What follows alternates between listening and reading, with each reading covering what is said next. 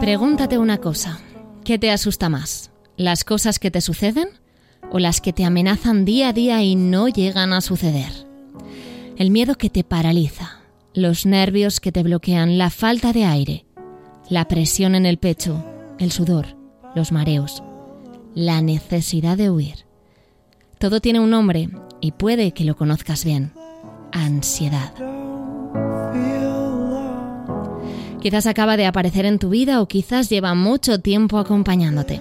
En cualquiera de los casos, vamos a intentar darte un respiro. Según la Organización Mundial de la Salud, 260 millones de personas tienen trastornos de ansiedad en todo el mundo. En España, cerca de 2 millones de ciudadanos tienen ansiedad crónica. No estamos hablando de casos aislados. No estás solo. No estás sola.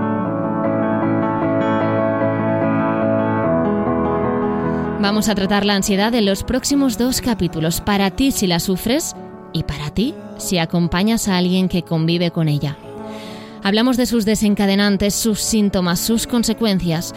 Debatimos sobre la necesidad de medicación, de cómo gestionarla, de evitar que maneje tu vida. Comenzamos un nuevo viaje para poner un poco de paz en tu día. Vamos a serenarte.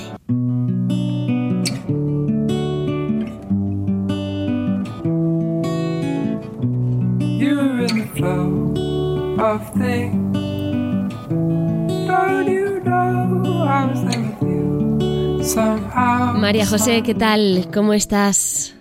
Hola Marta, muy bien. Tenemos un temazo hoy, ¿eh? Sí, sí, sí. Hoy tenemos un capítulo muy complicado, pero bueno, supongo, supongo que también uno de los más tratados en consulta, ¿no? Porque la ansiedad está en el día a día de cada vez más personas en España. Sí, totalmente. De hecho, cada vez estamos recibiendo más y más casos en consulta sobre, sobre temas de ansiedad. Deberíamos tratarla como una vieja conocida, ¿no? Vamos a conocerla bien, vamos a empezar describiendo qué es y también qué síntomas presenta. Muy bien, la ansiedad es, y enlazándola un poco con el capítulo del estrés, es una respuesta que es adaptativa eh, a una situación que percibimos como peligrosa o como que pueda ser una amenaza para nosotros. Y es una respuesta automática. Los síntomas, como, como describías en la introducción de este capítulo, pueden verse tanto a nivel físico como la sudoración, la taquicardia, la presión en el pecho, los mareos, como también a nivel psicológico, que pueden ser todos esos pensamientos repetitivos, negativos que podemos tener o de anticipación a la situación que pueda pasar o el peligro que pueda estar ahí, ¿no? O a nivel conductual, que puede ser esta huida de esas situaciones que están disparando la ansiedad.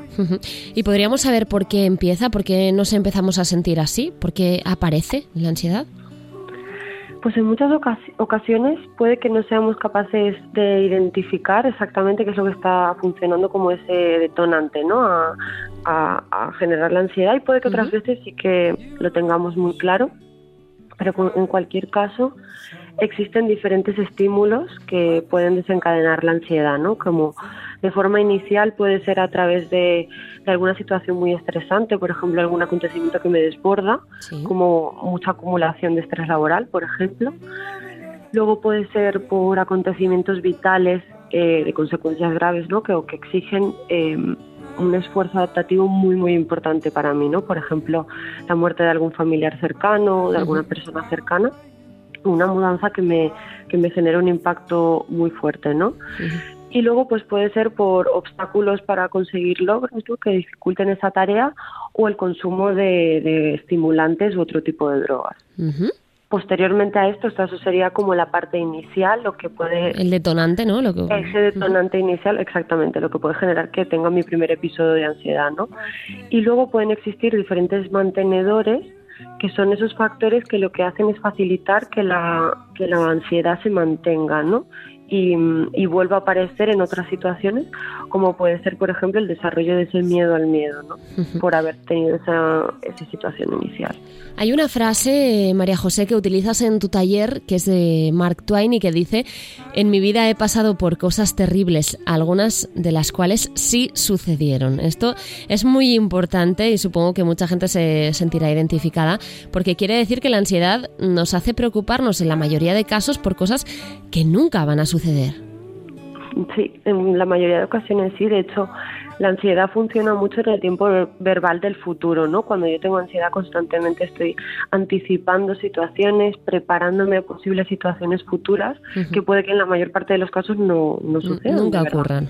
Bueno, de hecho la escritora Olivia Suchik en su libro Un ensayo sobre la epidemia de la ansiedad la describe como ver peligro en todas partes porque estoy intentando anticiparlo. Y creo que eso resume bastante bien todo lo que pueden sentir muchas personas cuando tienen ansiedad. Desde luego. Y bueno, refiriéndonos a, todo esto, ¿todas las personas sufren el mismo tipo de ansiedad?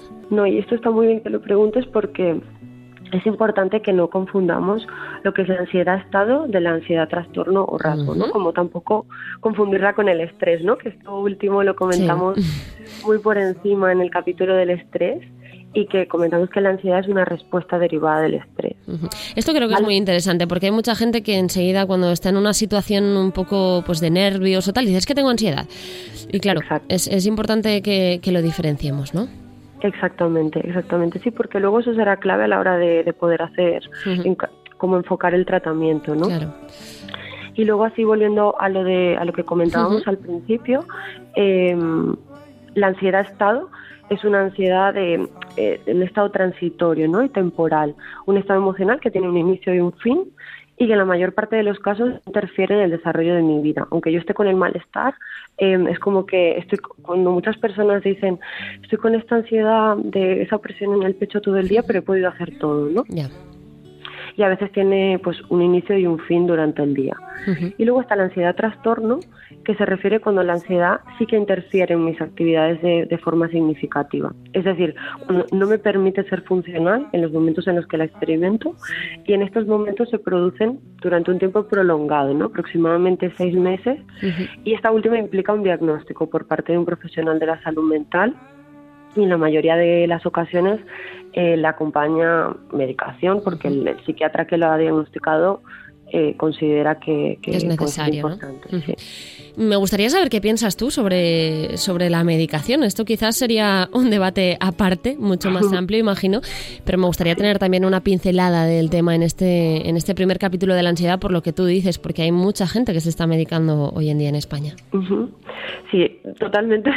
Podría ser un tema a debatir aparte, pero, pero bueno, en cualquier caso yo pienso que la medicación en muchas ocasiones y sobre todo en estos casos en que la persona está completamente desbordada por, por esta por esta ansiedad puede funcionar como ese como ese push no ese empujón que facilita que la persona pueda hacer algo con ella en un inicio y no eh, pueda llegar a hacer un poco más funcional en este sentido y sin sentirse completamente paralizada por la ansiedad. Con esto yo siempre, bueno, en, consulta y con, con, mis, con mis personas cercanas, ¿no? Siempre soy muy insistente que si las personas deciden utilizar la medicación como ese empujoncito, siempre vaya acompañado de un tratamiento psicológico, ¿no? Porque al final lo que busca, la, la medicación sirve un poco en muchas ocasiones como el tapar, o sea, el poner una tirita, ¿no? una calma momentánea, ¿no? Exactamente, pero luego tengo que seguir continuando el, trabajo hacia la base, ¿no? A lo que está realmente haciendo que yo continúe teniendo esta ansiedad y por lo tanto e intentando trabajarlo para que luego la medicación se pueda reducir. Ya, ya. Bueno, la verdad es que sí que es un tema muy complejo, ¿eh? Intentar abarcarlo todo nos dejaría con un capítulo demasiado largo. Así que si te parece vamos a darle un poquito de luz a este asunto. Existen hábitos, María José, que pueden ayudarnos a mejorar y a convivir con la ansiedad, ¿no? Como, por ejemplo, la dieta, eh, el ejercicio, no sé. Sí, totalmente. De hecho, se recomienda que si estás pasando por un momento de tu vida en el que la ansiedad está presente, es muy importante el cuidado de los hábitos, ¿no? Como mm. los, que mencionas, por ejemplo, de una dieta saludable, evitando procesados de azúcares, lo que porque estos alimentos suelen funcionar como estresantes, ¿no? El sistema digestivo entonces, es importante también que limitemos el consumo de, estimulantes como la cafeína u otras drogas y evitar el alcohol. Por supuesto. Por otro lado, el deporte y la práctica de la respiración son buenos aliados también, ya que ayudan a, liberar ¿no? mucha, mucha tensión que se genera cuando tenemos ansiedad. Y por último, eh, que hablemos con nuestro entorno sobre lo que nos pasa, ¿no? realizar actividades agradables, eh, el, tener este espacio de cuidado es muy importante cuando tenemos ansiedad. Bueno, eso de hablar con nuestro entorno también va relacionado con el siguiente capítulo del podcast de, Serenarte, María José, porque vamos a hablar precisamente de cómo acompañar a alguien con ansiedad. Eso será más adelante. Mm, yo para, para terminar eh, quería bueno pues esclarecer un poquito todo y, si, y poder decirle a alguien que lo esté sufriendo ahora mismo pues cómo actuar o, cómo hacer si nos vemos en situaciones de ansiedad. Está claro que debemos acudir a un profesional para que trate nuestro caso de manera personal y de manera más específica. Pero imagino que sí que hay unos primeros ejercicios ¿no? que pueden ayudar a, casi todo el mundo. Sí, aquí pillamos la libretita de los podcasts. ya la echaba de menos, ¿eh? y apuntamos algunos ejercicios que, que pueden ir bien. Vale. Bueno, lo primero yo resaltaría la importancia de practicar la respiración. En la medida que yo aprendo a regular el ritmo de mi respiración, eso va a facilitar que yo le envíe ese aviso a mi cerebro de que no hay un peligro, ¿no?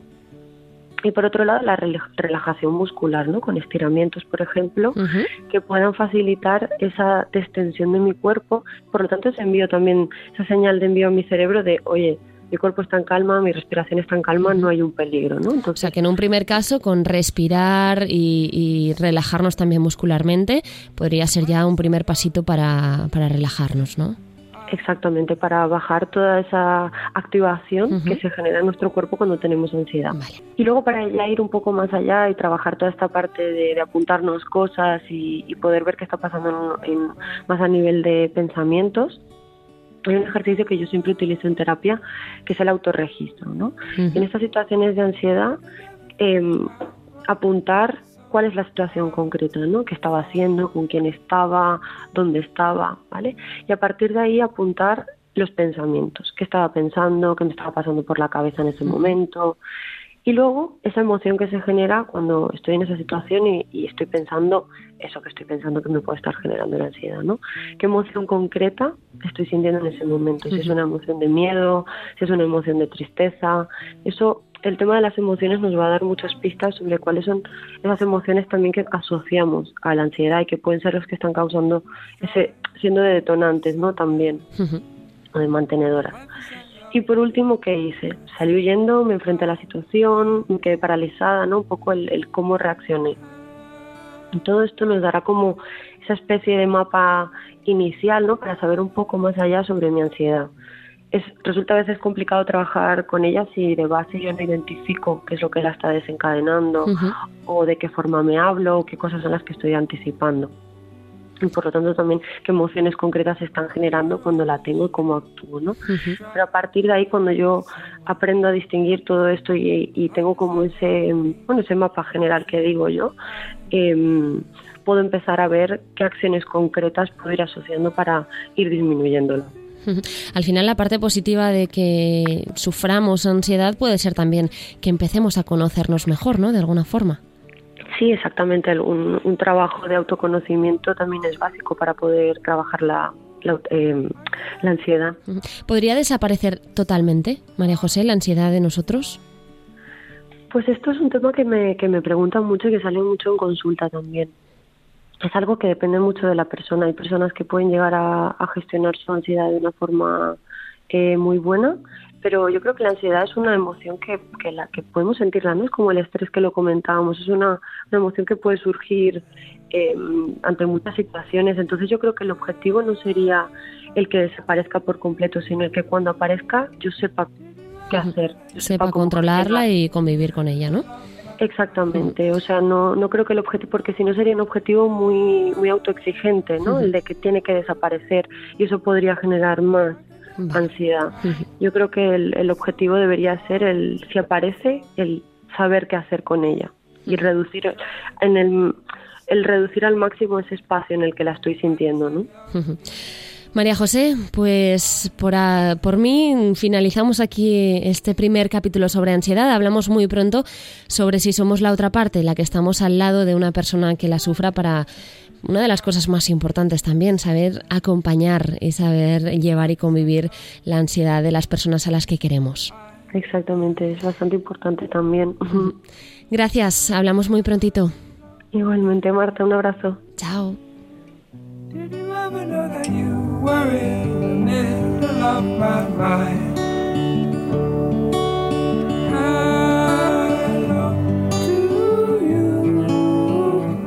could never figure out why you so hard to